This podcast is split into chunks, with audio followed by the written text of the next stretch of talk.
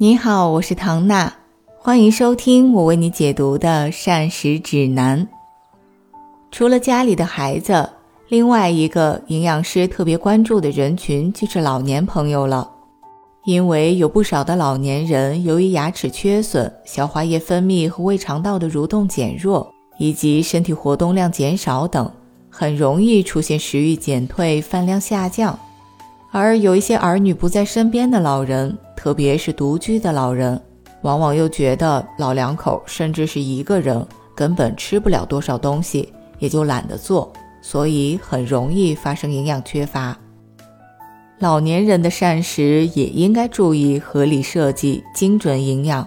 而且俗话说“老小孩，老小孩”，吃饭也是一样，建议老年人吃饭也回到和小孩子时候似的。少食多餐，采用三餐两点或者三餐三点，这样来保证每天也能摄入到十二种的食物。具体来说呢，早餐最好有一到两种的主食，一个鸡蛋，一杯奶或者豆浆，另外有一些蔬菜或者水果。中餐和晚餐呢，也要有两种主食，一到两种荤菜，一到两种素菜，还有一个豆制品。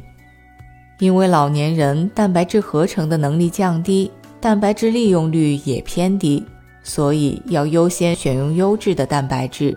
而老年人因为胆汁酸减少了，体内酶活性也降低了，所以消化脂肪的功能会下降，因此每天吃的脂肪推荐相应的会减少一点，而且以植物油为主。另外，因为随着年龄的增长，糖耐量降低，胰岛素的分泌减少，血糖调节的作用减弱了，所以更容易发生高血糖。这就需要适当的增加全谷物，少吃甜食和升糖指数比较高的食物。另外，作为钙、铁、锌缺乏的高危人群，其实老年人比孩子更需要注意从饮食或者其他途径补充。给老年朋友做菜，就要多采用一些炖、煮、蒸、焖这样的烹饪方法，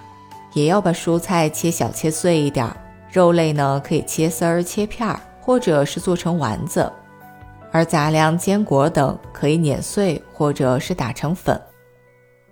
我曾经专门做过两年跟老年人营养与健康有关的课题，发现喝水少、肌肉衰减和便秘是排名前三的。普遍困扰老年朋友的问题，因为老年人身体对缺水的耐受性下降，所以饮水不足对老年人的健康造成的影响会更大。老年朋友就更需要提醒自己少量多次主动的喝水，一定要达到每天八杯，也就是一千五到一千七百毫升。其中最重要的呢是早晚的各一杯，其他的在日常的时间里可以均匀的分布。如果缺水，就会直接的加重老年人的便秘。而想要缓解便秘，除了增加饮水以外，还可以采取下列的措施，比如增加富含膳食纤维的食物，像粗粮、蔬菜、水果、菌藻类，还有多吃富含益生菌的发酵食物，比如酸奶，或者直接服用一些益生菌来维持健康的肠道菌群。少吃辛辣，并且适当增加一点富含油脂的食物，也可以有润肠通便的作用。但是我们并不推荐用番泻叶等泻药，这样短期确实能促进排便，长期却会危害肠道的健康。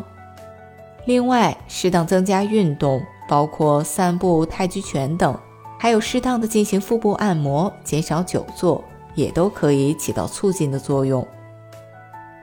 刚刚讲到了。老年朋友的蛋白质合成和利用率已经降低了，想要延缓肌肉的衰减，除了多吃鸡蛋、瘦肉、海鱼、豆类以外，也要适当的进行一点有氧的运动和抗阻力的运动，比如拉拉弹力带、举举水瓶子。因为骨骼肌是我们身体非常重要的组成部分，延缓肌肉的衰减，对维持老年人的活动能力还有健康状况都是非常重要的。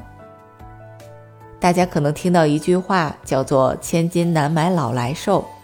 但是老年人体重还是应该维持在正常而且比较稳定的水平，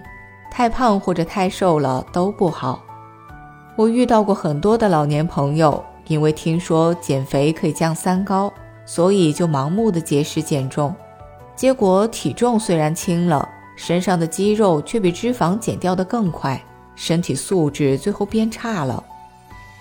过度的消瘦会让老年朋友们免疫功能和抵抗力下降，骨折率上升，伤口愈合缓慢，抗寒能力下降，还很容易出现精神神经的症状，以及经不起哪怕一点小病的消耗。所以，老年人的 BMI 一般推荐不要低于二十。总之，老年人保持良好的营养状况，对整体健康有着非常重大的影响。可千万不能马虎。